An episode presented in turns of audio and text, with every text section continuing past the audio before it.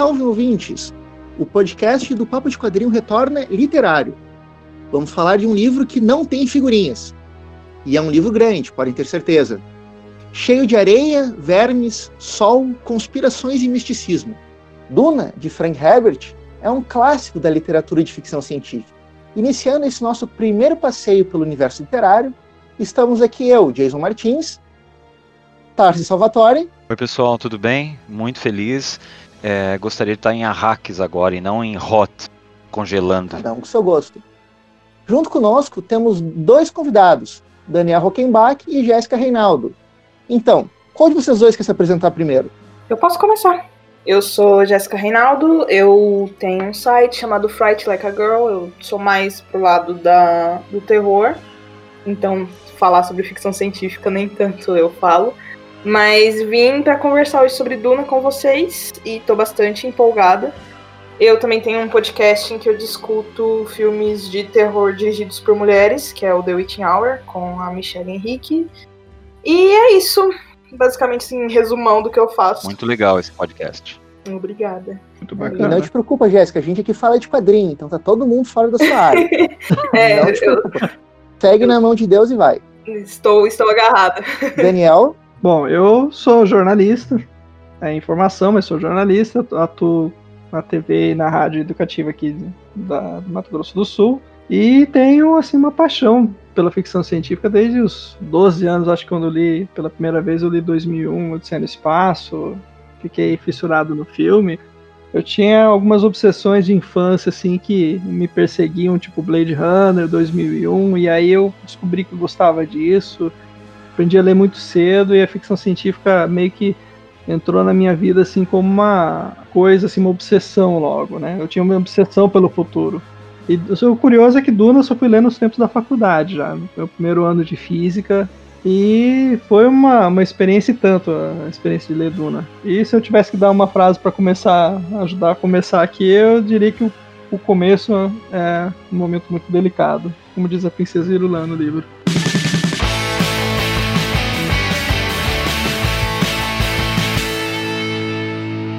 Beleza, falando de Duna, Tarcísio, Conta para nós sobre o que é esse livro.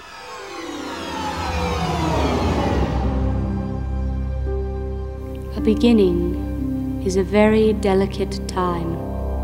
Escrito em 1966, mais de 50 anos atrás, Duna é o livro de ficção científica mais vendido de todos os tempos.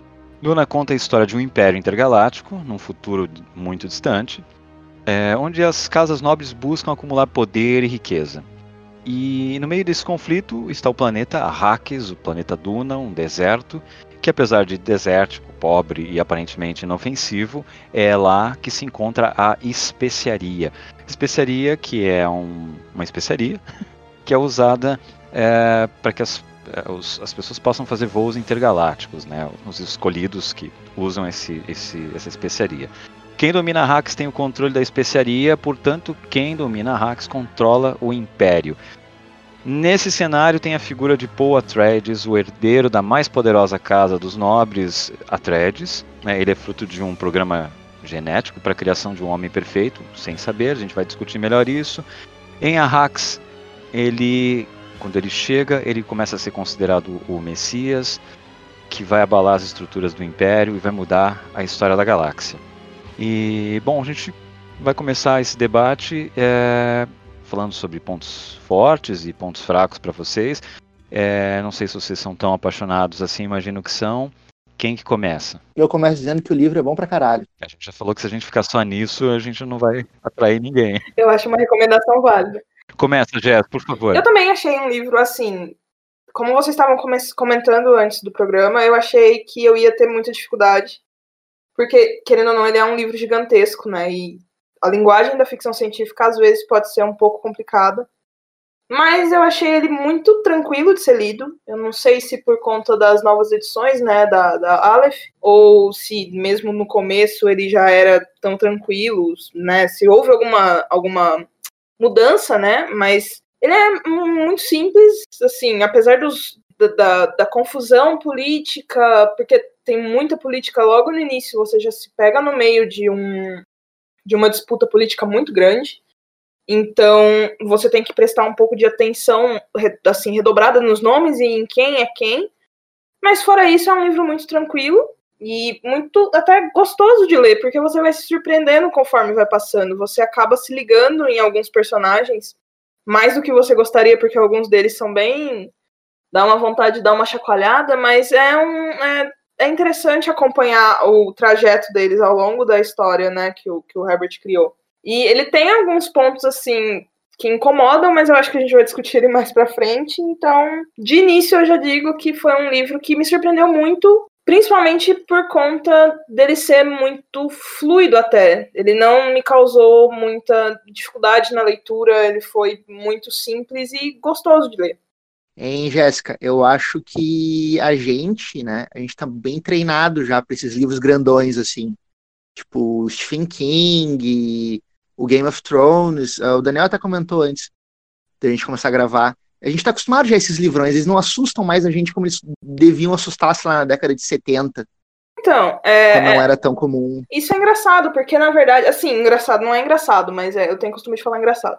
Mas, é, por exemplo, eu não consegui ler Guerra dos Tronos. Eu achei um livro muito maçante, muito, muito, assim, eu, eu desculpa o pessoal que gosta, mas eu achei chato, eu não consegui avançar de jeito nenhum, e eu tentei muitas vezes. E coisas semelhantes aconteceram com é, O Senhor dos Anéis. O pessoal pode me atacar depois, tudo bem. Mas. Obrigado por ter eu só, ouço os ouvintes, eu só ouço os ouvintes desconectando. Não, desculpa. Eu só tô ouvindo eles desconectando. Tchau, galera. Não, mas. Gente, fica até o final, vai, vai, vai valer a pena. Não, mas é, tipo, é, eu gosto muito, por exemplo, eu, eu gostei até do Sumarillion, eu achei um, um, um, livro muito bacana, só que eu tive muito, muita dificuldade de avançar em Senhor dos Anéis. Talvez hoje seria diferente. Hoje que eu já tô mais acostumada e tal, mas de início eu achei muito difícil. Eu peguei para ler quando eu era mais nova e, nossa. Mas Duna foi muito fácil, é muito, é muito é muito simples o jeito que avança, entendeu? Tipo, é, é, é uma leitura muito tranquila. Apesar, apesar. Não apesar de, mas, tipo, vejam bem o que eu estou tentando dizer. Não é que ficção científica não deveria ter política, é que, tipo, as doses de política são muito na cara de uma vez, entendeu? Então isso pode ser maçante para algumas pessoas. Eu achei muito tranquilo, né? Eu, eu gostei bastante, mas e, e não foi uma coisa que me impediu de continuar a Duna, por exemplo mesmo com toda a disputa política de início já, eu achei muito tranquilo de continuar, por exemplo. É, é só o que eu estou tentando dizer. Mas, é, é, apesar do tamanho, etc, etc, de ter sido um, livro antigo, porque, querendo ou não, ele é de alguns 40 anos atrás ou mais, é um livro fácil relativamente de ler. É o ponto, no caso, que eu estou levantando. Bom, eu particularmente eu, eu, penso assim que a, a, ficção científica ela passou por vários momentos, a fantasia e o terror também. Eu acho que o lance todo aqui é que existe um mundo ficcional muito complexo que foi criado pelo Frank Herbert, né? E a criação de mundo ficcional é um preceito assim que a ficção e a, a literatura como um todo, ela nunca ligou muito ela, por exemplo, a literatura clássica, ela se preocupa em criar personagens. Você vai olhar para um, alguém que está analisando, sei lá, um Tolstói, um Dostoiévski, um, essa literatura dita, né, mais erudita, mas uh, desde Homero mesmo, sempre a, a, a, jornada do herói, a jornada do personagem, esse tipo de construção é mais importante para eles do que a criação do mundo ficcional. E aí, com a literatura fantástica, isso meio que foi mudando aos poucos. E Duna está entre aqueles primeiros exemplares que criam um mundo com regras, com limites, com uh, comportamento, com política, né, com, com, várias situações. Né? E Senhor dos Anéis foi outro, uh, você tem Lovecraft. Eu né? consigo lembrar também do Howard com o Conan, também, Ereboriana, mas são. Então, o Conan veio antes, inclusive, do Senhor dos Anéis, né? As pessoas não, não fazem essa confusão porque estão acostumadas com o quadrinho da Marvel, mas Conan veio até antes. E Conan veio, foi precedido pelo Lovecraft, né? O Robert Howard eram amigos, né?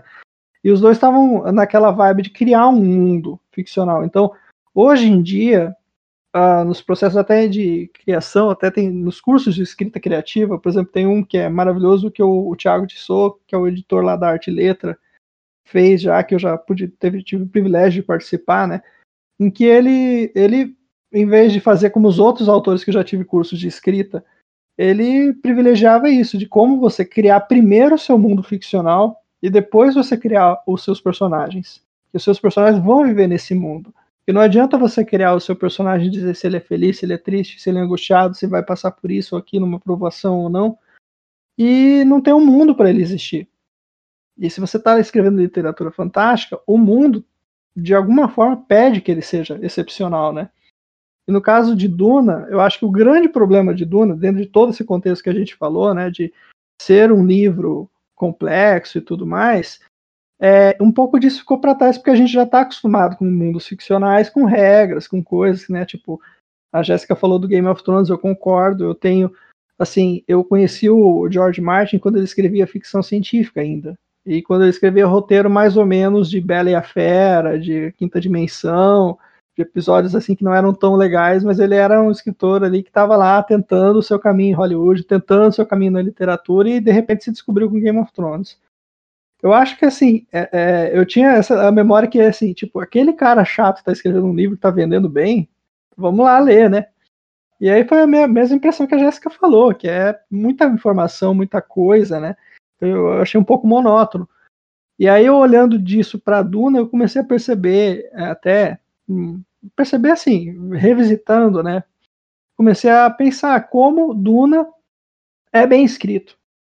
O ponto principal, acho que todo mundo aqui que leu Duna, você pode ter muita dificuldade no começo. Eu até usei essa frase no, no começo do podcast para falar: o começo, o princípio é um momento muito delicado. Está até no filme do David Lynch, está em em várias versões de Duna, essa frase da Irulan aparece porque é, existe muita dificuldade, na verdade, de te situar nesse mundo. A partir do momento que você se situa, a viagem vai tranquila. Se você pegar, por exemplo, o primeiro capítulo, que é a cena da caixa, é uma cena que não sobra nada. Nada, nada, nada. Não, não, não tem nada excedente ali. Ela serve, de, inclusive, introdução para o roteiro de todas as versões que adaptaram Duna. Todas elas têm a cena da caixa e ela é muito parecida. Se vocês analisarem, verem a adaptação do sci-fi, a adaptação do David Lynch, a adaptação do Rodorovsky, até a cena da caixa. São todas as cenas, tudo, tudo que foi feito é baseado em cenas muito pontuais do livro, porque elas são muito bem escritas. Keep your hand in the box and live. Remove it and die. Hein, Daniel, eu acho que a gente pode começar então falando sobre esse mundo que o Frank Herbert criou para Duna, né? Porque, porque é um mundo bem interessante. Quando a gente pensa que ele, ele coloca um futuro extremamente longínquo, eu não lembro qual seria o dano, o ano. Mais de 10 mil anos, né? Depois de, depois de Cristo, mais de 10 mil, né? E ele... É, não é fixado por Cristo, mas. Ele, ele é fixado dentro do Império. É porque assim, o, o bom, bom, uma boa ideia é começar por aí mesmo. Eu já, se fosse para sintetizar a história, eu falaria não do, do Paul nem dessas coisas. Eu já iria para o começo. É 10.191 o ano que se passa a história. Só que é 10.191 a partir do momento que foi lançada a Bíblia Católica Laranja, que é uma Bíblia que eles criam a partir do momento em que houve uma revolução. Duna se passa talvez grosso modo, especulando em cima do que até o filho dele está escrevendo agora nos livros novos, a partir dos escritos do pai, é mais ou menos uns 20 mil anos no futuro. O que, que acontece? Em algum momento do nosso, do nosso futuro atual, assim, na nossa conjuntura atual, as máquinas dominam tudo. A gente vira escravo da máquina, mais ou menos no, no nível exterminador do futuro, só que ao invés deles quererem exterminar a gente, a gente vira escravo deles, a gente vira uma coisa assim que as máquinas subjugam. E aí se faz uma revolução. Essa revolução humana é uma revolução conduzida por pessoas que estão interessadas é, em desenvolver os talentos humanos, né? E aí isso vai desembocar toda aquela coisa das classes que tem lá em Duna, né?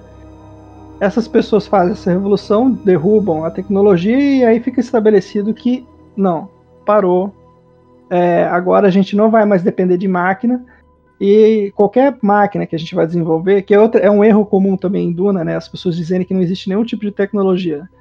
Existe, só que ela é uma tecnologia que não é capaz de, de ter processamento próprio. Ela não é computadorizada, né? É. Você tem os metates que tomam uma droga, que é o suco de safu lá, para poder viajar na maionese e processar cálculos que um, uma pessoa sã e normal não processaria. Uh, e aí a coisa vai, vai desenvolvendo em cima de talentos humanos. Os mentates desenvolvem né, em cima dessa droga, o suco de safu, e depois vão se desenvolvendo, inclusive, quando eles descobrem a melange, né, a especiaria, o tempero, né, que é chamado de melange no livro. E aí o que, que acontece? A história vai se desenvolvendo para esses talentos humanos se desenvolverem em classes. E aí o pode parecer, pode ser uma coisa sexista, não sei, não, talvez agora a gente não precise entrar no mérito da questão, mas vamos lá. Ele desenvolve a ideia de que, por exemplo, os, os homens se dedicam à matemática, certo? E criam a, a guia espacial, o Grêmio espacial, dependendo da tradução que você lê. E aí é, os caras se dedicam à viagem né, no espaço, né, que é uma viagem complicada se você não tem uma tecnologia, por exemplo, um computador que é capaz de calcular as distâncias, calcular, né, essa coisa. Então, assim, uh, e as mulheres ficam com a política, né? Essencialmente as Bene Gesserit, elas cuidam da genética e da política, que aí é uma interpretação do Frank Herbert, aí depois a gente pode problematizar tudo, mas assim, eles, eles começam a criar esses, esses grupos sociais, e esses grupos sociais vão se desenvolvendo, até que, né, depois desse evento, depois dessa revolução, eles começam a tomar o controle das coisas, né, e aí a partir daí dessa revolução, que se chuta, mais ou menos, lendo uma das prequels lá, o, o Jihad Luteriano, né, traduzido seria esse o título, né, essa prequel meio que situa isso mais ou menos uns 10 mil anos a partir do nosso futuro. Né? E aí, então dá para entender que Duna então se passaria 20 mil anos. Mas isso é só especulação, assim, fica muito por cima, não, não, não é cravado. Né? E aí o que, que acontece? Nesse futuro, o, o, feudalismo meio que se, se surge como uma coisa natural, porque se você tem castas, né, controles, né, grupos, né, tipo você tem as Bene Gesserit, tipo você tem os Mentat, as Bene Gesserit são as, que, as mulheres que cuidam da política.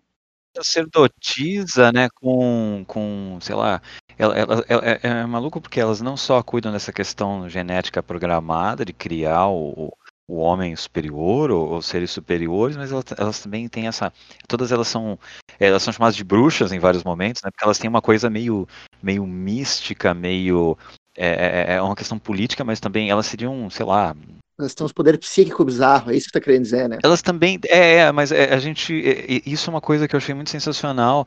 Que não fica.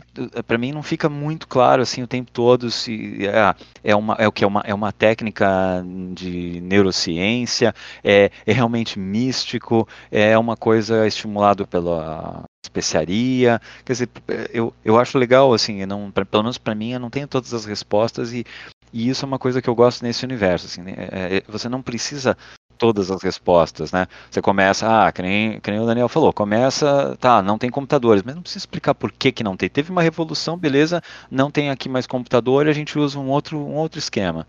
Mas, e, e aí você vai é, se afundando em camadas e, e, e coisas, porque você tem aquela coisa de. É, é, é, um, é, um, é, uma filha da putice assim, tremenda, né? É uma coisa que não chega aos pés do Brasil, por exemplo, mas é, é incrível, assim como eles conseguem. As casas ficam ali o tempo inteiro em disputa, né? Tem um, o imperador, mas aí todo mundo tem as grandes casas das famílias e tudo. É, enfim, e, e, aí eles. Toda a história, toda a questão lá envolve esse planetinha, mas começa por conta da filha da putagem, né? É, é, eu acho muito interessante esse ponto, porque quando a gente analisa que é, é, um universo bem único, assim, com várias questões bem direcionadas, por exemplo, ah, é ficção científica, não tem computador, sabe? É um universo que é um império galáctico, só que dá a entender que a viagem espacial é, é muito difícil, é feita apenas por algumas pessoas bem específicas, e, tipo, tu precisa de, um, de uma especiaria, né, para voar. Aí eles vão direcionando isso aos poucos. Eu acho que isso é muito legal. E quanto às Bene Gesserit, eu acho que, para mim, pelo menos quando eu li, ficou bem claro que era um, uma espécie de habilidade psíquica devido a, não sei, ao treinamento, algo assim. É uma mistura de treinamento com especiaria. É, é. O que não fica tão claro, para mim, pelo menos, na primeira vez que eu li, e quando eu vi, eu, eu, quando eu vi a primeira vez, eu, eu vi primeiro aquela série do sci-fi, foi a partir daí que eu tomei contato com Duna, eram os pilotos, a guia dos pilotos. Eu achei aquilo muito, muito bizarro, sabe? Eu não sei se vocês também tiveram, tipo, então o cara era um humano que aí, por, pelo uso da especiaria, ele começou a. Virou um ET. Vira um ET, que que exatamente. O, o, os caras os caras precisavam, é, assim, bem grosso modo, né? A especiaria, ela, o uso excessivo da especiaria, tanto é que o povo fala isso várias vezes, várias vezes ao longo do livro você vai perceber que a especiaria ela também vicia, né? E o uso excessivo da especiaria, ele vai te levando a lugares que você não necessariamente, vamos dizer assim, uh, eles deixam de ser humanos. Então tem níveis, né, os estágios que eles chamam, né, de, de, de navegadores. Uh, no filme do David Lynch isso é bem, bem característico até, até essa parte ele soube caracterizar bem, que acho que o, a vibe dele era pegar o bizarro, né, da história. Bah, e bota é, Você tem os navegadores de primeiro nível, é, então, você tem os navegadores de primeiro nível que são mais humanos ali, relativamente humanos, né, conseguem falar. E você vai indo a outros estágios, até chegar ao último estágio, que é o navegador que vai e controla a viagem, né, aquela a ideia de viagem sem se mover é, esse cara usou tanta especiaria que ele deixou de ser humano e virou, na visão do David Lynch no filme dele, um feto gigante, um feto disforme, mas um feto gigante que vive num tanque de especiaria.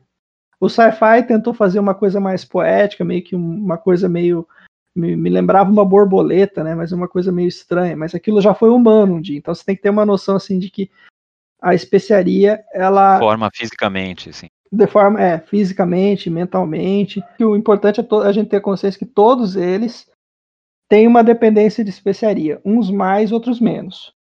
E que para algumas classes, vamos dizer assim, é tipo como você está montando um personagem RPG, vai, vamos dizer assim. É, a dependência de, de especiaria te dá um defeito. Para alguns dá qualidade, mas para alguns dá defeito. O Paul, o personagem do Paul é aquele personagem que não teria defeito por isso que ele pode treinar como mentate, por isso que ele pode treinar com, com as Bene Gesserit, aprender as técnicas, porque daí ele pode ir onde os caras do Grêmio Espacial não vão, da Liga Espacial, e ele ao mesmo tempo pode ir aonde elas não vão, que é, é, é que assim, a grande revelação do livro é que em algum momento o Paul, que poderia entrar no, no, no destino da, da, da, da guia espacial, ele poderia ir onde as mulheres não vão, que é onde é esse, é esse lugar. Por isso que ele toma a água da vida. Esse momento que ele toma a água da vida, ele ganha essa consciência que permite ele descobrir os segredos da guia. Inclusive impedir eles de navegar, entendeu? Não só destruir a especiaria é importante, mas ele saber o que, que eles estão pensando, ele, ele conseguir ter acesso ao que eles pensam e ao mesmo tempo ter o, acesso ao destino das mulheres. Tem toda aquela coisa do dar e receber também, né? Que ele fala que quando, quando, quando um toma, quando um cara toma, é, ele, ele recebe, quando a mulher toma, ela dá algo do tipo. Eu não, não lembro exatamente, mas é mais ou menos isso. isso. Então ele, ele, ele, acaba, é. ele acaba sendo é um ser superior de toda forma, né? In this time, the most precious substance in the universe is the spice melange. The spice extends life. The spice expands consciousness. The spice is vital to space travel. É, vamos falar agora do Paul, então, que é o, que é o nosso protagonista, né? E é um personagem extremamente roubado e apelado, que o livro até explica, né, que ele, ele é esse super ser, que ele foi designado através de um amplo programa de eugenia, né, que o pessoal trabalha, que as Bene Gesserit tra trabalham para cruzando diversas casas para que ele se torne, na realidade não era para ele ser o seu superior, né, era para ele ser a mãe do ser superior, porque ele casaria com um Harkonnen para gerar, não é? O esse ser superior. Era, era essa. A ideia né? era a filha do Duque, casar com o filho, o, é, o... Sim, a ideia era ele ser é. uma mulher e casar com um Harkonnen para gerar o. Lembro que já começa a transgressão aí, né? Porque ela, ela decide ter o, é, ter o filho, mas não, não era pro, é, não era para ela ter um filho, ela é concubina dele.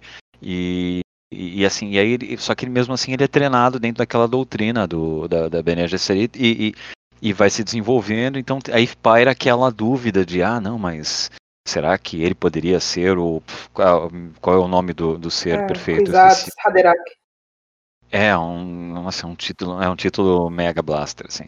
E bem, meio uma transgressão. Vai ter uma série de transgressões. Assim. É uma transgressão, porque é, o homem não pode ser treinado. Ele, ele, tanto é que o livro começa com o teste na caixa, porque ele não poderia ser treinado nessas artes, Mas já que ele estava treinando, elas em algum momento teriam que fazer o teste da caixa. Se ele sobrevivesse, beleza, podia continuar o treinamento dentro das regras dela, é, é, é o teste que as mulheres fazem. Mas já era uma transgressão ele está fazendo. Então, era uma, uma espécie de punição. Mesmo que ele fosse filho do Duque, mesmo que ele fosse um cara de futuro entre as casas lá da, do Landsrad, ele tinha que ser testado, e aí, tanto é que ele até fala, poxa, uma afronta como essa, o filho do Duque, está sugerindo que o filho do Duque seja um animal, né? Então, assim, esse teste é imposto a ele porque ele está já né, nessa situação de transgressão. E por que, que vocês acham que é, é, o imperador topou tão fácil essa coisa de destruir os Atreides? Porque parece até uma coisa meio banal, não? Ele, ele tem muito apelo ali, as, as outras casas gostam dele, ele é um cara, o Duque é um cara que chama atenção, é um cara justo, é um cara bacana, mas um, por que, que vocês acham que o negócio foi tão assim, ah não, foi tão simples no certo sentido, você percebe lá pelas tantas que, que, o, que o complô ele já está todo montado, que o negócio ia acabar, né, o, o, o Duque ele é primo do, do imperador, né, e ele tem o desejo de, não, vamos, vamos exterminar a casa Trades. Sim, o exército do imperador, ele tava na, ele saía daquele planeta prisão, e aí tem alguém, que ou é o Paul, ou é a Alia, ou é o Lorde, que fala é, o Duque Leto ele estava começando a ter um exército tão forte quanto o do imperador. E isso estava gerando uma série de problemas para ele. Ele achou que seria melhor fazer essa, essa disputa aqui agora e encerrar isso de uma vez antes que as coisas ficassem piores. Porque o, o, o imperador ele não queria de jeito nenhum que o, um Duque Leto ou alguém da, da família Leto subisse ao trono, né? Então, assim, as coisas já estavam bem complicadas. E quando ele descobriu que tinha essa questão dos, dos exércitos, ele falou: bem, não vejo outra solução a não ser acabar com isso. E foi mais ou menos o que aconteceu, se tudo não tivesse dado errado. É, o, o a ideia é assim que o, o. bem como você falou, o, o exército do Duque é, tinha um, um, um, diferencial, não só pelo número, mas pela lealdade. Tinha muita gente de outros, outras casas, muito, muitos desertores, muita galera que aderia muito fácil ao, ao, ao carisma do Duque Leto. Então o Duque é, era uma pessoa muito carismática e ao mesmo tempo conseguia seguidores muito leais. Né? Você vê que todos os seguidores do Duque, apesar de rolar uma traição no livro, né? todos os seguidores do Duque são muito, muito obcecados pela Casa 3. Ao contrário dos Harkonnen, por exemplo, que você só vê que eles só têm medo dos, né, do, do Barão e dos, né, eles têm aquele plug no coração lá, até que uma das coisas mais destacadas no, no filme do David Lynch é aquele tal do plug, né? Mas eles têm, eles, eles vivem com medo, né? E os, os, os seguidores do Duque são leais, né? E ele é muito popular nas casas, entre as outras casas do Landsrad. Isso até no livro é muito sutil. É, se alguém tiver depois curiosidade de ler as prequels, a prequel Casa Trades, né, House of Trades, ela conta muito mais dessa coisa do, do, de como o Duque e o, a família dele sempre foi um, um, povo muito carismático, muito de amistoso, muito de resolver conflito, muito de tentar ser, né, pessoas razoáveis. Tanto é que o Duque mesmo em si, ele sabe que é uma armadilha, ele sabe que é uma furada, mas ele percebe que de outra forma ele não vai conseguir se livrar disso. Ele até fala em fugir para os planetas da orla exterior, né, de tentar fugir com a Jéssica e falar, ó, oh, vamos sair dessa história, vamos sair disso tudo. E ela fala, ó, oh, é impossível. Você, é, a sua linha do tempo, né, em todas as nossas especulações, né, das Bene Gesserit, é, tudo envolve isso. Você tem que caminhar para a possibilidade de um casamento político. Porque vamos lembrar que aqui o Duque era o Duque Leto, em tese, poderia ficar muito poderoso e o imperador também não queria perder o trono para um duque casando com a filha dele, né? Se o duque casasse com a Irulã, uh, acabava toda a história ali o imperador Padishah aposentava, né? O, o, imperador, outra das sutilezas do livro, né? Você perceber que o imperador ele é um cara que perpetua a vida loucamente com a especiaria, né? Que a especiaria também amplia os sentidos, amplia várias coisas e amplia também o tempo de vida da pessoa.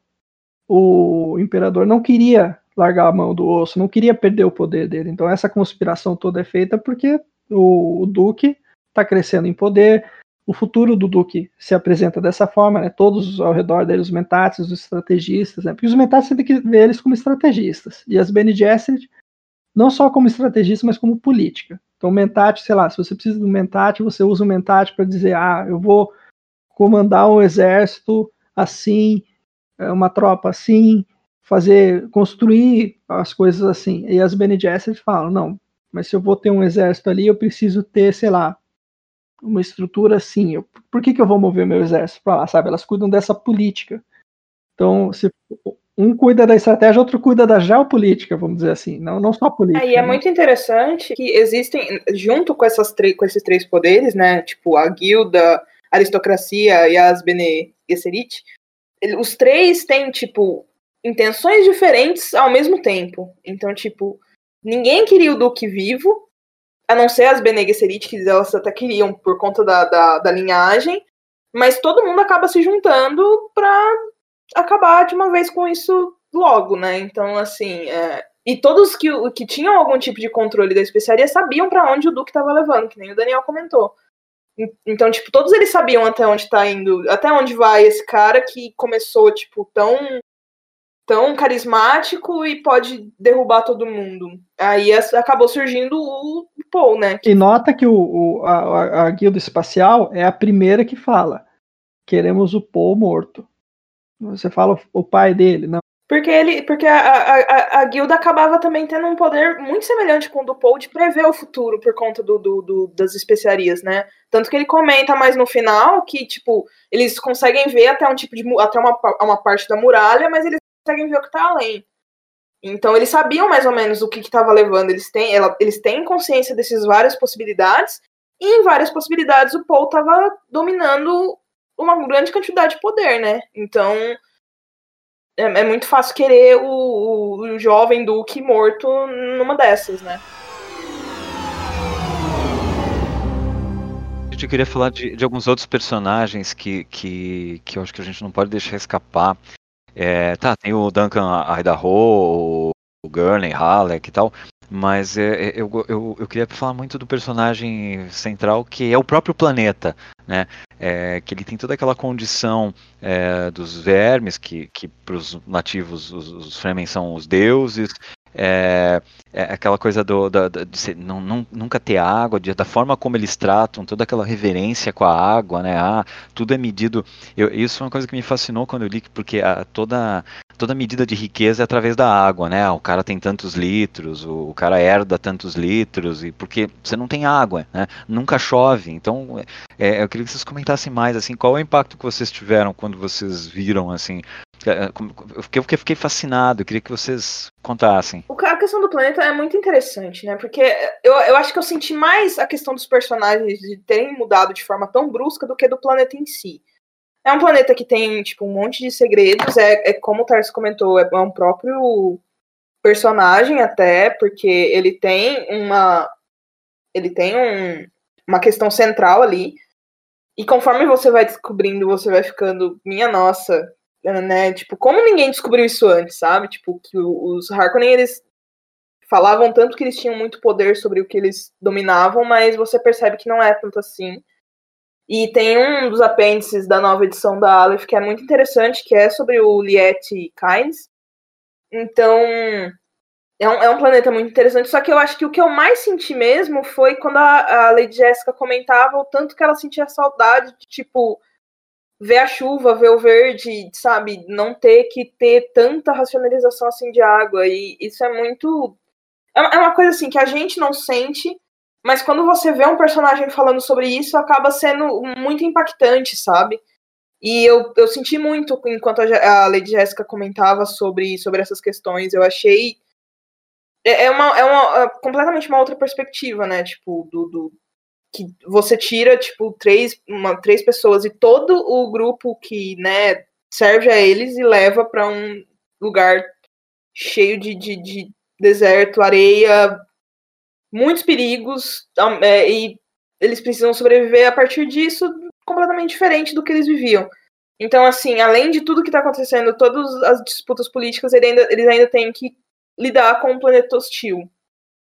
Então, assim, eu senti muito mais a questão do fato da, da Lady Jéssica, principalmente. Do Paul eu não senti tanto, porque o Paul ele tem uma coisa muito esquisita depois que o pai dele morre, que ele fica uma pessoa completamente. Me fugiu a palavra agora, mas ele fica muito atônito, ele fica muito.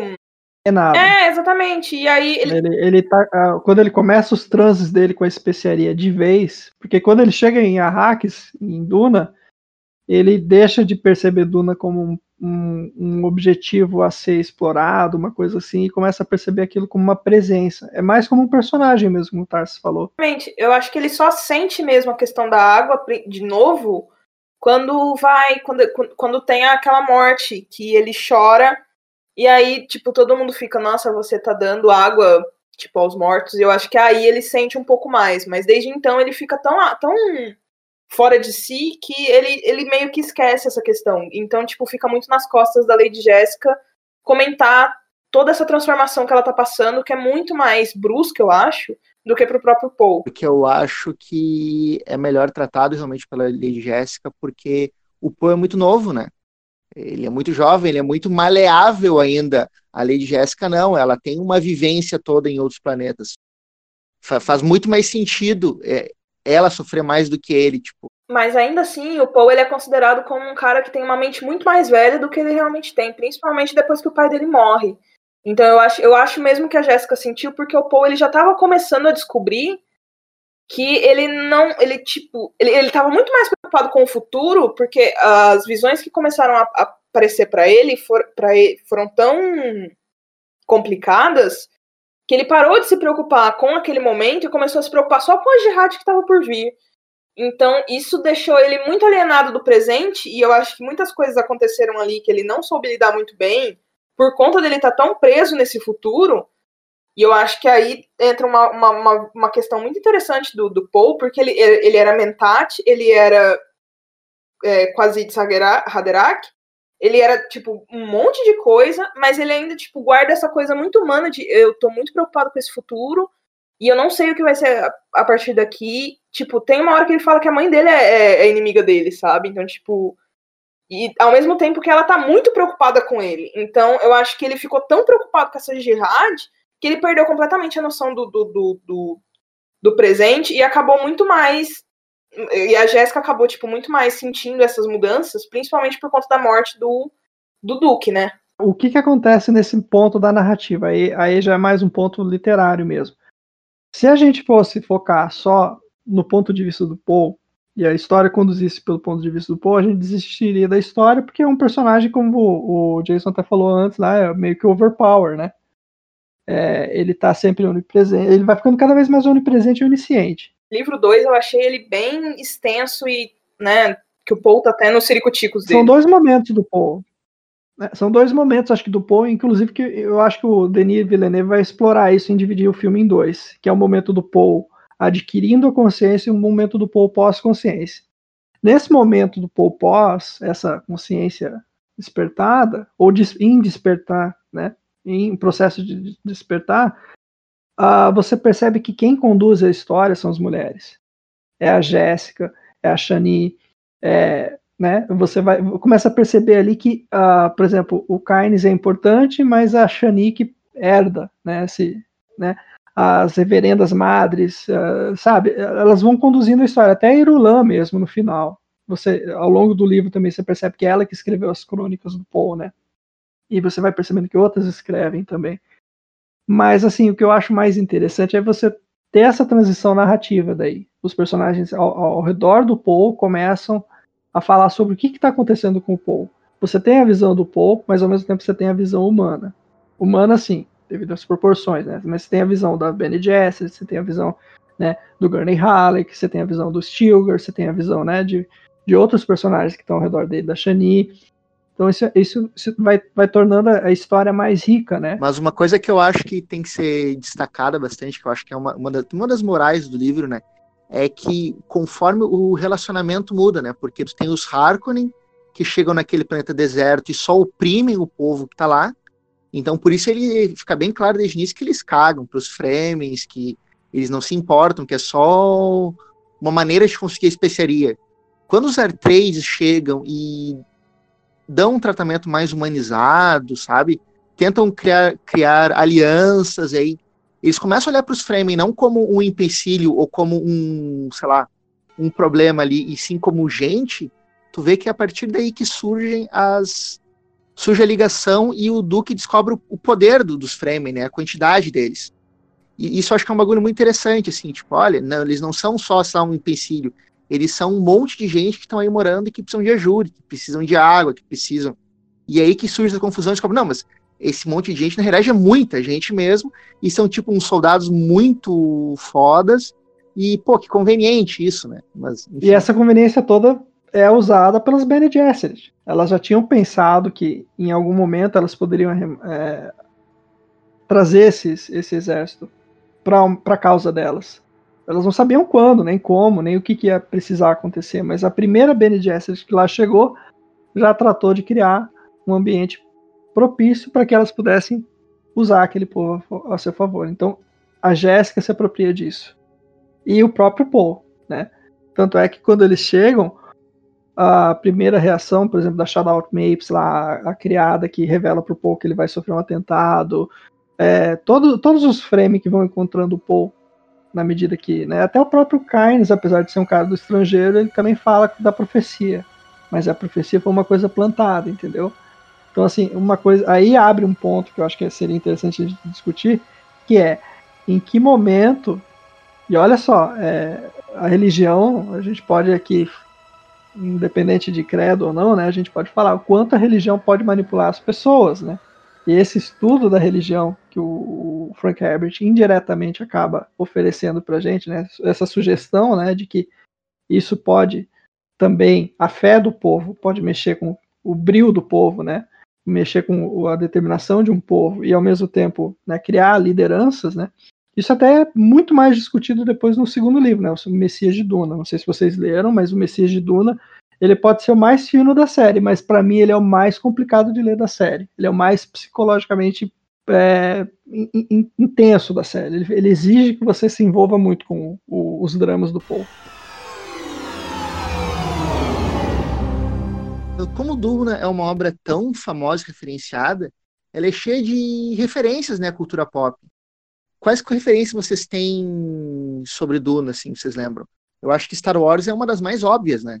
Bom, Duna, para mim, é, eu a primeira o primeiro contato que eu tive com Duna foi indiretamente através do jogo Duna 2000, que foi eu consegui jogar na época que eu estava começando a física, meu primeiro ano de física, né, eu tinha meu PC lá, o jogo tinha saído em 98, mas no Brasil demorava um ano, dois para chegar, né?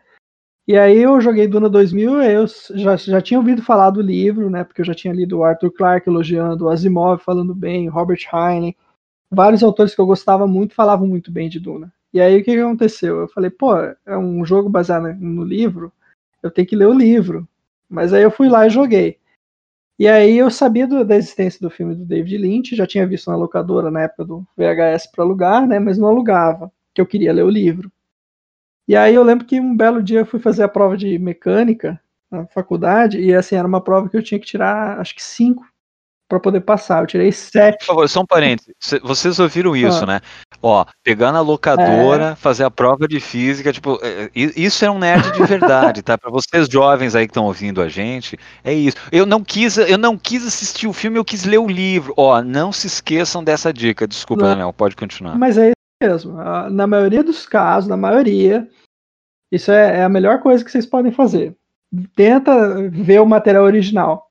E aí eu lembro que eu tava tenso pra caramba pra fazer essa prova. Eu falei, cara, quer saber? Vou ler Duna. Cismei de ler Duna, li Duna. Li Duna em duas madrugadas. Eu troquei o dia pela noite para estudar. E aí eu estudava um pouquinho, mas bem pouco, assim, coisa de uma hora, duas, e ficava umas 10 horas lá no Duna. E aí ia dormir. O último dia eu terminei Duna e fui fazer a prova. Assim, eu terminei uma, uma hora antes de fazer a prova, fui lá fazer a prova, tirei sete. Foi inspiração divina, acho que Duna me, me ajudou a quebrar a cabeça, porque foi uma, uma coisa que ampliou meus horizontes, porque até então era Arthur Clarke, Asimov, um pouco de Philip K. Dick, e aí eu comecei a expandir os horizontes e comecei a ficar obcecado. Fui atrás do segundo livro, do terceiro até ler o último livro, o sexto livro, né, do Frank Herbert. E aí eu vi o filme do David Lynch.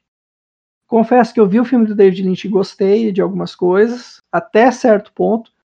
Além dos jogos, né? Depois eu, eu descobri o Adventure de apontar e clicar, também joguei de 92. Alguém, um amigo meu descolou um disquete lá, baixou lá para mim lá no, no PC dele, falou, não, você vai gostar disso aqui, você, você que fala tanto desse livro. Fui lá, joguei felizão, gostei muito, é o melhor jogo, acho que, da, de Duna, assim, apesar de eu gostar muito de Duna 2000, desses eu joguei esse jogo assim, e era um jogo que era licenciado em cima do filme de 84, com o visual do filme de 84, mas contava a história do livro, então o jogo era muito bom. Pena que, assim, tipo, ficou no tempo, né, que é um jogo de 92, então para muita gente vai soar datado, né. E é isso, tem a música do Iron Maiden, né, To Tame a Land também, que é uma música bacana, tudo, né, que era para se chamar Duna, mas o próprio Frank Herbert, por não gostar de heavy metal, não gostar de recusou, não, não autorizou, e aí a música acabou chamando de Tema Land, entrou lá num dos álbuns do Iron Maiden, e aí depois o próprio Iron Maiden tirou uma bela de uma onda com o, o Frank Herbert, naquele álbum lá da capa cheio de detalhes, é Somewhere in Time, eu acho que é o nome do álbum, né? Que tem aquela. Tem até o Batman, tem várias. Ah, esse álbum é pra nerd, viu, Tarso? Esse aí é o, o disco da Iron Maiden, que se você puder pegar em disco para olhar todos os desenhos, né? Lá tem umas referências ali, duas referências. Uma é o verbo de areia, né? O bar, sand, do sand. E uma, a outra tá no relógio, perto do relógio, que é uma, uma zoação que eles fazem pro Frank Herbert. Que é uma coisa assim, tipo, uma gíria em inglês, assim, que zoa que, como se fosse o chato.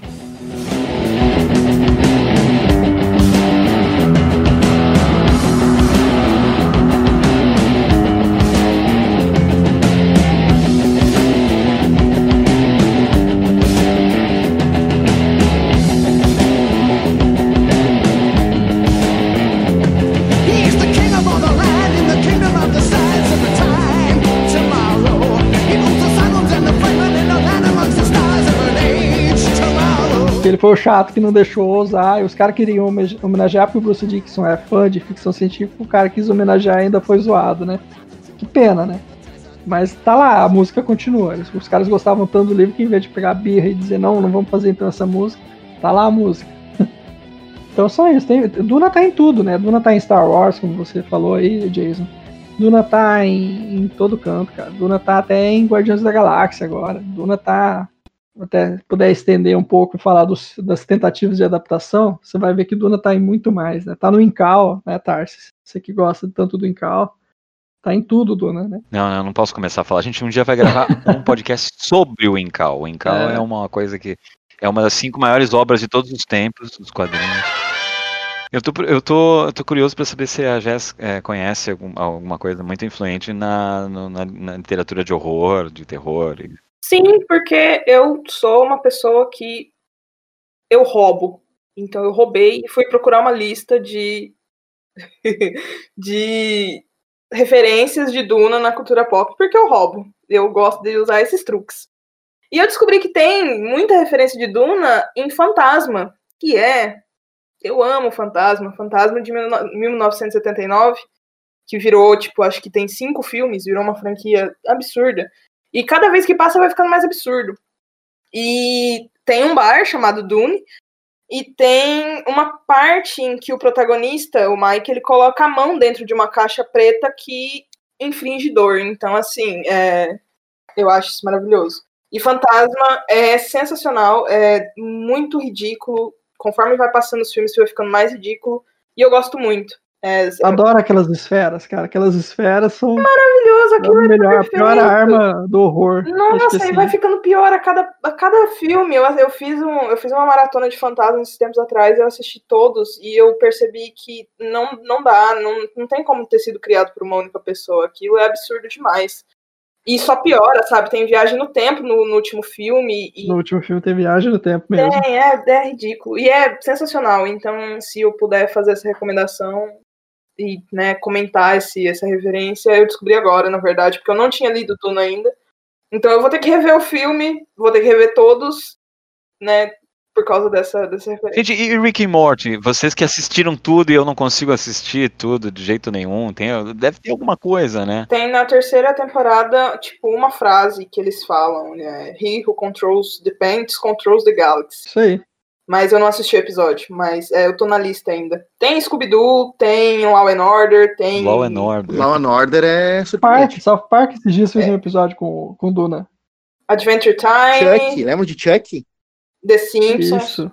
Chuck Tem do também. Chuck que eles fazem, os dois amigos fazem a fantasia de verme. Beetlejuice, né? Se você, se você for muito pro, pro assim, né? Se você puxar muito, tem aquelas, aquelas sandworms lá, então É. dá até pra considerar. de Você que gosta forma. do horror, Jéssica, Tremors. Tremors inteira é baseada Sim, no Ah, né? é verdade. Mas eu acho que Tremors ele é mais baseado na, naquela, naquele verme. Como que é? Aquele verme. Verme da Mongólia. Ataque dos vermes malditos, não é? Esse mesmo, Aham. Kevin Bacon É, mito. Não, é que assim, o, o, o lance do. É que eles citam algumas coisas que estão em Duna.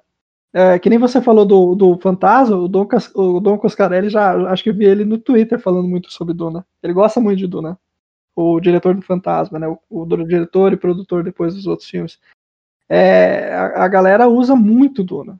Duna aparece em, em várias referências. A gente nem sabe, às vezes. do, do, do Ataque dos Vermes Malditos. É que eu acho que eles, eles foram muito mais no. Naquele verme da Mongólia pra se inspirar na questão dos sandworms mesmo, sabe? Do que de- tecnicamente no Duna. Mas pode ser também. Então, hum, cruzar, cruzar, cruzar referências é sempre importante. Duna tem, tem- é muita frase foda, né? Eu gosto muito daquela né, não terei medo, medo mata a mente, o medo é a pequena morte. É, é, assim, tem, tem várias. Medo é a morte pequena que traz obliteração total. Eu não temerei. A litania do medo é uma das coisas que a gente acaba decorando depois de ler mais de uma vez. I must not fear. Fear is the mind killer. Fear is the little death that brings total obliteration. My fear. I will permit it to pass over me and through me. I must not Feel flesh mind killer. crisping. Death brings total obliteration. I will face my Flesh popping off. A gente podia falar de todas as tentativas, exitosas ou não, de adaptar a Duna Duna pro cinema, né? Ah, a gente pode começar com a do Jodorowsky. Ah, o Daniel pode contar um pouco da história. A gente estava comentando antes no antes de começar a gravar. eh, tinha participação do Moebius também, tinha o Mick Jagger como O que príncipe. acontece? Duna, quando fez sucesso como livro, né, quando ganhou o o Hugo, Nebula, quando começou a vender bastante e ser traduzido para vários idiomas, logo, logo ele chamou a atenção de Hollywood. E o pro- primeiro produtor que se associou a Duna foi o Arthur P. Jacobs, que é o cara que dirigiu, que dirigiu, que produziu o Planeta dos Macacos, né? Então ele queria já outro hit para Fox, outro, outra franquia de sucesso. E logo ele viu ali Duna, beleza, vamos adaptar Duna, comprou os direitos em 71 pouco, cinco anos depois que o livro saiu, né? Assim, isso para literatura, para licenciar uma é pouco tempo, então significa que está vendendo bem mesmo, né? E aí ele já foi atrás de locações, ele chegou a cogitar o David Lean, o diretor do Lawrence da Arábia, para fazer o dirigir o filme. O Robert Bolton fez um script ah, e eles começaram a procurar locações, tudo até que o infelizmente o Arthur Jacobs faleceu em 73, e aí ficou no limbo, esse projeto foi pro saco. E aí, no espólio dele, o Michel Sedux, a pedido do Rodorovsky, foi lá e comprou os direitos, né?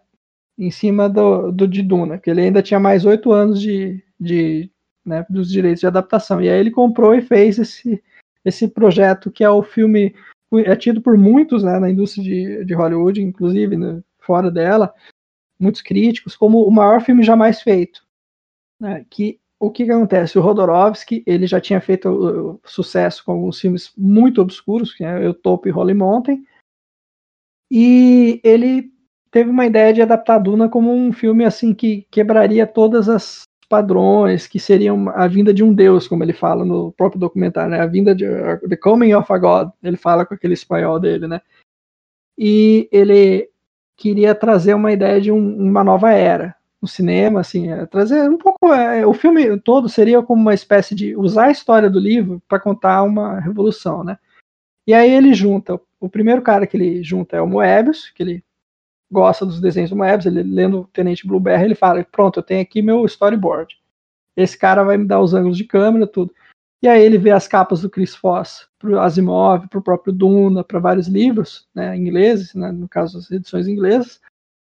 E ele contrata o Chris Foss e fala: Você vai fazer as naves. E aí a coisa toda começa a andar. Eles precisam de alguém para os efeitos especiais. Eles vão atrás do, do Doug Trumbull do 2001. E aí ele fala: Não, esse cara é muito chato, ele é muito sério, isso aqui é muito indústria. Eu não quero um filme ascético, eu quero um mago espiritual. E aí ele descobre, um sujeito chamado Dan O'Bannon, que depois viria a criar o Alien. O mais interessante desse projeto é que todos os envolvidos depois, os desconhecidos, principalmente, né, no caso, o Ebbs ainda não era assim aquele cara conhecido mundialmente, o próprio Chris Foss, o, e depois o Giger, todos eles deslancharam. Então, todos eles criaram uma carreira cinematográfica a partir desse projeto fracassado. Isso é muito interessante. Mas vamos lá. O, e aí, nessa pré-produção, os, os, desenhos foram fluindo, foi tudo aparecendo, e aí ele foi lá foi procurar os atores. Né? Ele escalou o David Carradine, por exemplo, para fazer o Duke Lito.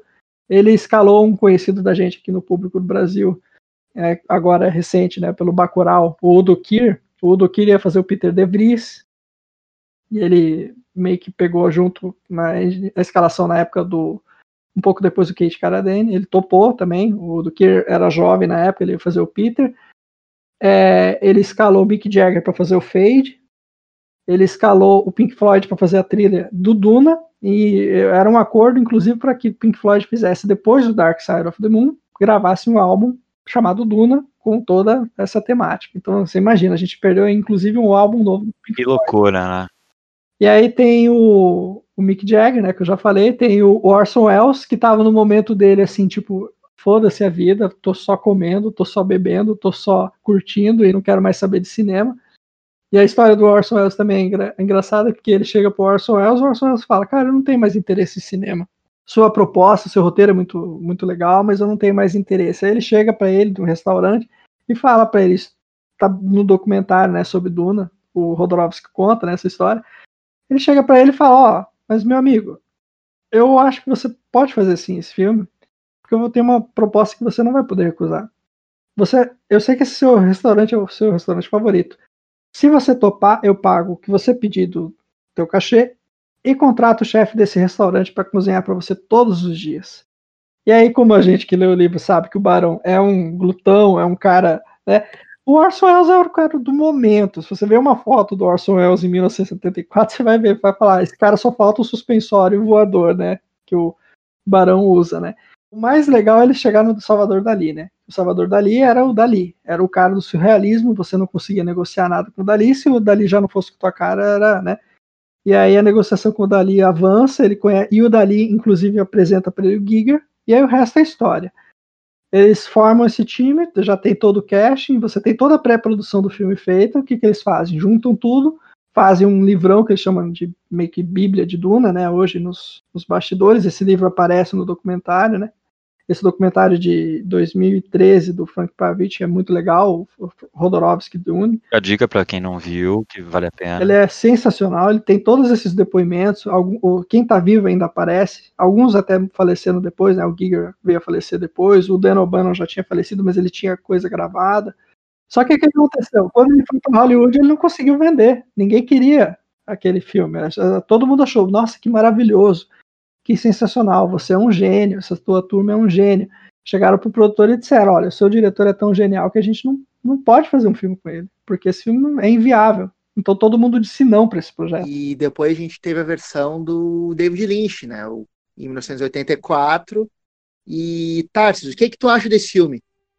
Vamos lá, sem medo de ser tá, feliz. É, cara, é, eu acho assim, eu fico pensando como, como seria ter assistido, é, como é para as pessoas hoje assistir um filme desse tipo sem ler o livro? Porque eu, eu tenho mais ou menos a opinião do, do, Daniel, assim, eu acho que tem coisas que tem valor ali, né? Tem algumas coisas de. Eu, eu, acho muito genial que eles colocam assim, é o efeito. Não é efeito especial, eles chamam efeitos mecânicos. Porque o troço, assim, ele tem. Ele é assim, um, um, um passo além da, do efeito visual do, do seriado do Chaves, sabe? Então é é umas coisas que são duras de, de, de, aguentar, né? Quando tu pega lá depois as séries que fizeram, ou, aquela série mais famosinha de Duna, você vê que só na TV os caras já conseguiram superar aquilo. Mas é, cara, é, tem, tem, o Sting de sunguinha, né? Então é. Sempre um ponto positivo. sempre, sempre uma, uma atração, né? o Sting meio esquelético, assim, mais trincadão, assim, né? Fazendo caras e bocas. Não, cara, olha, dá, dá pra se divertir se você, se você não levar a sério. né?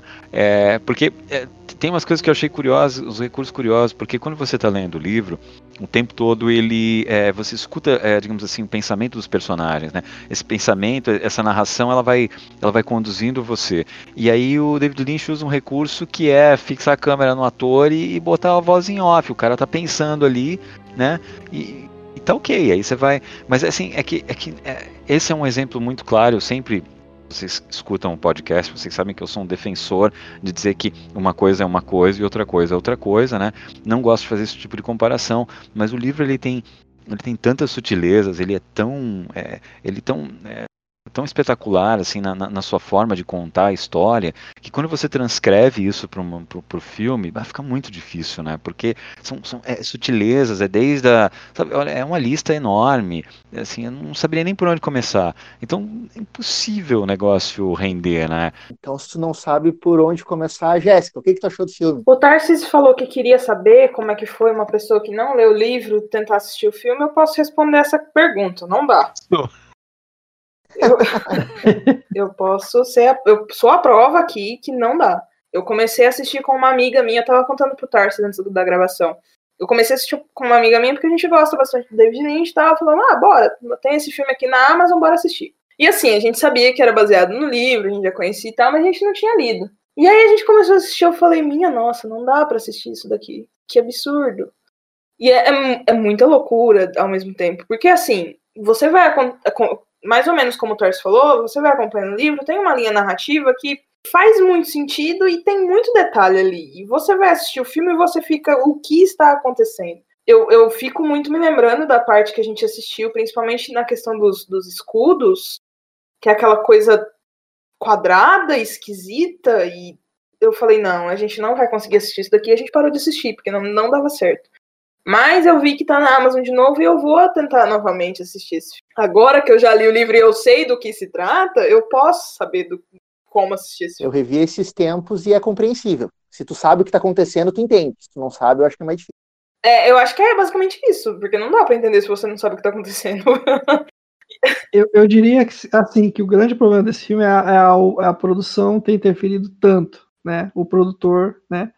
Que o Dino de Laurentiis depois comprou do Rodorovsky os direitos, né, do, do Seidux, lá, o produtor do Rodorovsky, ele queria largar a carreira de produtor, ele queria deixar para a filha dele produzir. Então o que, que acontece? O David Lynch começou a fazer o filme, fez o filme que ele queria, gravou o que ele queria, fez o roteiro que ele queria, e aí depois o, o próprio De Laurentiis voltou e quis editar o filme. Então o corte do filme é muito mal feito. Se vocês derem uma chance para ver o filme depois de lerem o livro, vocês vão perceber assim que até a traição, até a parte que eles vão para o deserto, o Poe e a Jéssica, o, o, filme até faz algum sentido para quem já leu o livro, porque é, tem dois problemas aí.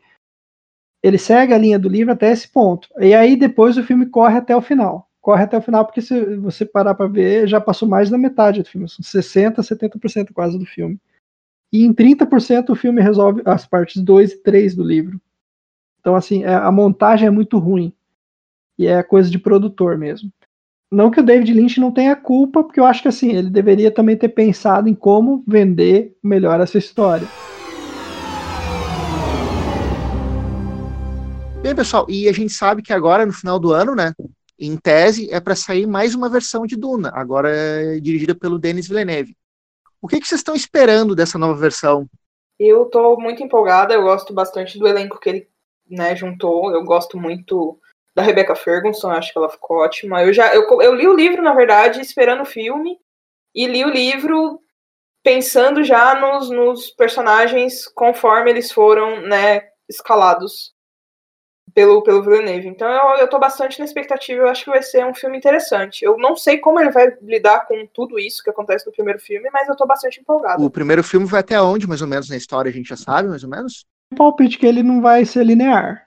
Que ele vai dar uma zoada justamente no, no esquema, na ordem dos, dos fatos, para que a gente possa ser melhor apresentado para esse universo, que é uma coisa que nenhum dos outros diretores tentou resolver. O próprio Rodorovsky começaria do começo da história também eu acho que talvez dar uma visão maior sobre esse mundo antes ajudaria muito. Então eu acho que é isso que o Villeneuve está pensando. Eu acho que ele não vai seguir tanto Eu acho que ele vai dividir em dois momentos. Se eu tivesse que dar um palpite, um, uma sugestão, assim, uma sugestão, uma, um chute, seria justamente esse, que ele vai dividir entre o momento que o Paul está amadurecendo e o, o pós, aquele momento assim que ele já teve a, a consciência expandida e aí a história vai caminhando pro pro Paul Messias. Eu não sei porque o rapaz é bem novo, né? Eu não conheço aquele que vai fazer o Paul, mas é, ele parece bem jovem, então eu não sei o quanto que ele não vai seguir uma ordem mais linear até para fazer o guri envelhecer um pouco,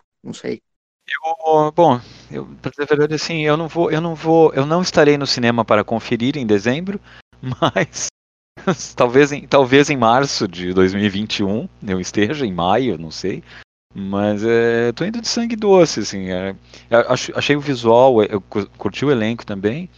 É, achei o visual muito bonito. E vamos ver, é uma adaptação. Espero que seja uma adaptação honesta. Eu, eu sempre torço para que dê certo, porque eu acho que isso é importante para todo mundo, para né, a indústria, é importante para ficção científica. Né, é, é legal ter um grande filme de ficção científica, uma adaptação de uma obra tão importante. Então, vou, vou dar o meu suado dinheiro se for em maio, mas se for em dezembro, eu vou esperar o streaming, sabe? Eu, eu não vou enfrentar, não, eu prefiro enfrentar os vermes, estamos enfrentando os, os vermes, inclusive, né? É, do que o corongas, né? Eu só saio de casa depois da vacina. Tô com vocês, né, acho que todo mundo aqui concorda, né? Que essa questão do corona é mais importante no momento.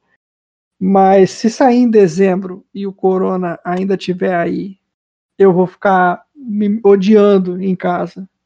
Porque eu tô muito curioso para ver esse filme. Principalmente porque ele fez um bom trabalho no Blade Runner 2049. Não foi o melhor dos mundos, porque eu acho que a trilha sonora estraga um pouco o filme. Mas foi a melhor sequência que alguém podia fazer de Blade Runner. Ele conseguiu fazer esse feito, sabe? A gente podia ter saído odiando o filme. Blade Runner é outra das minhas obsessões. E eu tenho que. Se ele conseguiu fazer isso em cima de um espólio tão difícil de lidar, porque muita gente difícil trabalhando junto, né? É, eu acho que Duna pode ser um desafio que ele dê conta, até mesmo porque ele, antes mesmo de ser convidado para fazer o filme, ele já falava que Duna era um dos livros de cabeceira dele, né? Quando perguntaram na época da produção do Blade Runner 2049, ele falava que Duna era a referência dele na ficção científica. Ele gostava muito do filme do Blade Runner, mas ele falava sempre de Duna. Então, é uma coisa meio honesta, eu acho, sabe? Que uma coisa assim meio que ele não estava jogando verde para ser convidado, sabe? Tem, tem diretor que faz isso, né? Mas eu acho que no caso dele ele não estava precisando uh, disso. Então, antes de encerrar, um último ponto, como eu falei na abertura, Duna é um livro polêmico em alguns aspectos. A gente tem, por exemplo, a questão do Paul ser o overpower e eu acho que eu vou passar para a Jéssica falar sobre isso, né? Ela vai ter um lugar de fala para falar a respeito do fato do Paul roubar muito do muito do poder do Paul ser do fato dele ter a mesma habilidade das mulheres e ser um, mas ele é melhor por ser um homem, uma coisa assim. O que, o que que tu viu disso, Jéssica? O que, que tu achou desse, dessa questão? Assim? Então, não foi uma coisa assim que me incomodou já de, de início, que nem eu estava comentando com, com vocês antes da, da gravação, no meio da gravação, não foi uma coisa que me incomodou, tipo, tanto, porque, assim, quando você já leu algumas coisas tão mais absurdas, né, tipo, algumas coisas dentro do terror, dentro da própria ficção científica, você acaba não achando tão, tão misógino, né, assim, escancarado. Mas é aquela coisa, tipo, é um cara escrevendo sobre um sobre outros caras muito poderosos e tal e tem a, que, a, a questão das mulheres que mais assim pode provocar questionamentos é que, primeiro, elas são muito poderosas, mas elas ainda estão dentro de uma, uma, uma, uma, uma um sistema patriarcal muito grande. Beleza, elas têm certo poder, mas até onde vai o poder delas? Até onde elas não são configuradas para serem servas? A própria Lady Jéssica fala isso no livro, né? Que elas, elas como Bene Gesserit, apesar de tudo que ela fez, ela foi criada para ser, servir. Então, assim, elas têm poderes, elas tomam conta de, de conselhos e elas dão conselhos, elas são cônjuges, elas são concubinas, mas elas sempre estão atrás de uma figura masculina na frente delas. Nunca elas assumem tecnicamente o poder realmente.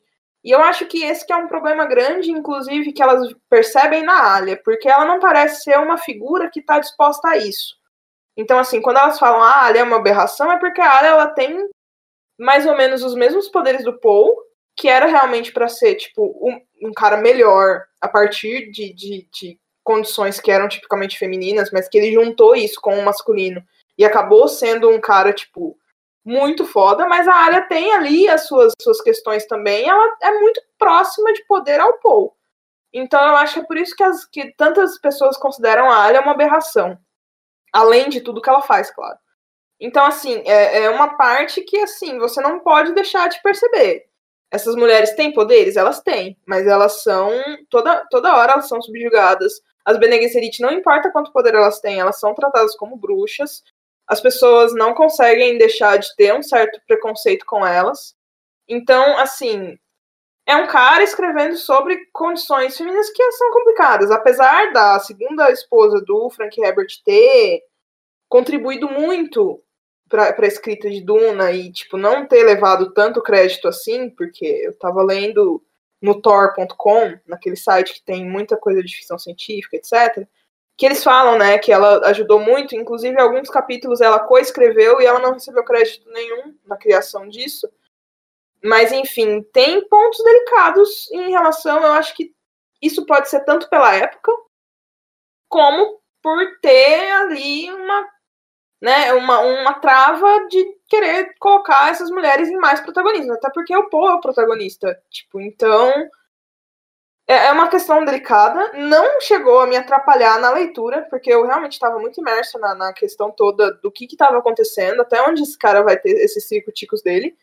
Mas é, é, é uma questão que depois que você lê, você para pra pensar e você pensa, poxa, existem realmente essas mulheres poderosas, mas elas estão sempre atrás de uma figura masculina, elas vão continuar atrás de uma figura masculina. Como se elas fossem manipuladoras e, né, então não chegou a me incomodar, né, principalmente assim, mas são questões a serem discutidas, sem dúvida. Uh, vamos encerrar fazendo os jabás. Uh, quem quer começar dando seu jabá, redes sociais, o que fazem da vida. Bom, é, eu, hum, quem quiser me encontrar nas redes sociais, eu tô como Capirogésica, em todas as redes sociais, Instagram e Twitter e Facebook, todo lugar. E eu tenho um podcast chamado The Witching Hour, que é sobre filmes de terror dirigidos por mulheres. Eu tenho um site que é o Fright Like a Girl, que é sobre principalmente literatura escrita por mulheres. Então, eu tô nesses dois lugares, principalmente são dois lugares que eu sempre tô discutindo alguma coisa. E é, eu costumo reunir tudo no meu Twitter mesmo. Ouçam e leiam é, é, esse site porque tem várias dicas ótimas da Jazz, é, vale muito a pena. Obrigada, Tarso. Bom, eu produzo e apresento o programa Cult e o Na Cadeira do DJ aqui em Campo Grande, né? Quem quiser procurar, tem o arroba Cult Programa no Instagram, nas redes sociais, tem o arroba Na Cadeira do DJ. São programas de entrevistas, então a gente fala de cultura de modo geral. O Daniel, você pode também encontrar no Sentinela Positrônica, no Instagram, no Facebook, que é um projeto de ficção científica que eu tenho, que eu deixo ele meio que em banho-maria, né? De tempos em tempos eu regresso, mas é uma coisa meio que, sim, para passar tempo. E as minhas redes são, é só me procurar lá por Daniel Rockenbach, o sobrenome é complicado, mas é só você lembrar do rock e do bar, é Rocken, N, B-A-C-H, né? Lembra desses dois músicos, eh, dessas duas coisas da música, que você já vai. E aí você me acha no Twitter, no Instagram, no Facebook. E aí é mais. Nome do lutador e do bar, né? É, pode ser. É, não, não tem o Y, né? É melhor lembrar o rock mesmo, rock and roll. Tá, Salvatore. Bom, como eu sempre falo para vocês, estamos em arroba Papo de Quadrinha no Instagram, arroba Papo de Quadrinha no Twitter. É, estamos no Facebook também, deve se chamar Papo de Quadrinha, não sei se tem arroba. E se vocês quiserem mandar alguma sugestão, mandar é, ideias, xingamentos, é, especiarias e, e, releases, vocês podem usar o papo de quadrinho arroba gmail.com e para falar se vocês estão gostando, se vocês querem sugerir alguma pauta, alguma coisa, nós estamos à disposição. E vejam as nossas resenhas, principalmente as ótimas resenhas que um tal de Jason Martins faz ali no, no, no Instagram. Ah, não, não vai que esse cara aí não vai, esse tal de Jason não vale nada. E Tarsis, por favor, não peça para os ouvintes nos mandarem especiarias que eu temo o que eles podem achar que tu está pedindo. É, não é verdade. Especiarias com Jack Daniels, assim, já pensou? O cara vai atravessar o universo, né? Vai, vai, vai, vai, parar, vai parar onde, né? É, mas tá bom, pessoal. É, nós ficamos por aqui. Até a próxima e valeu!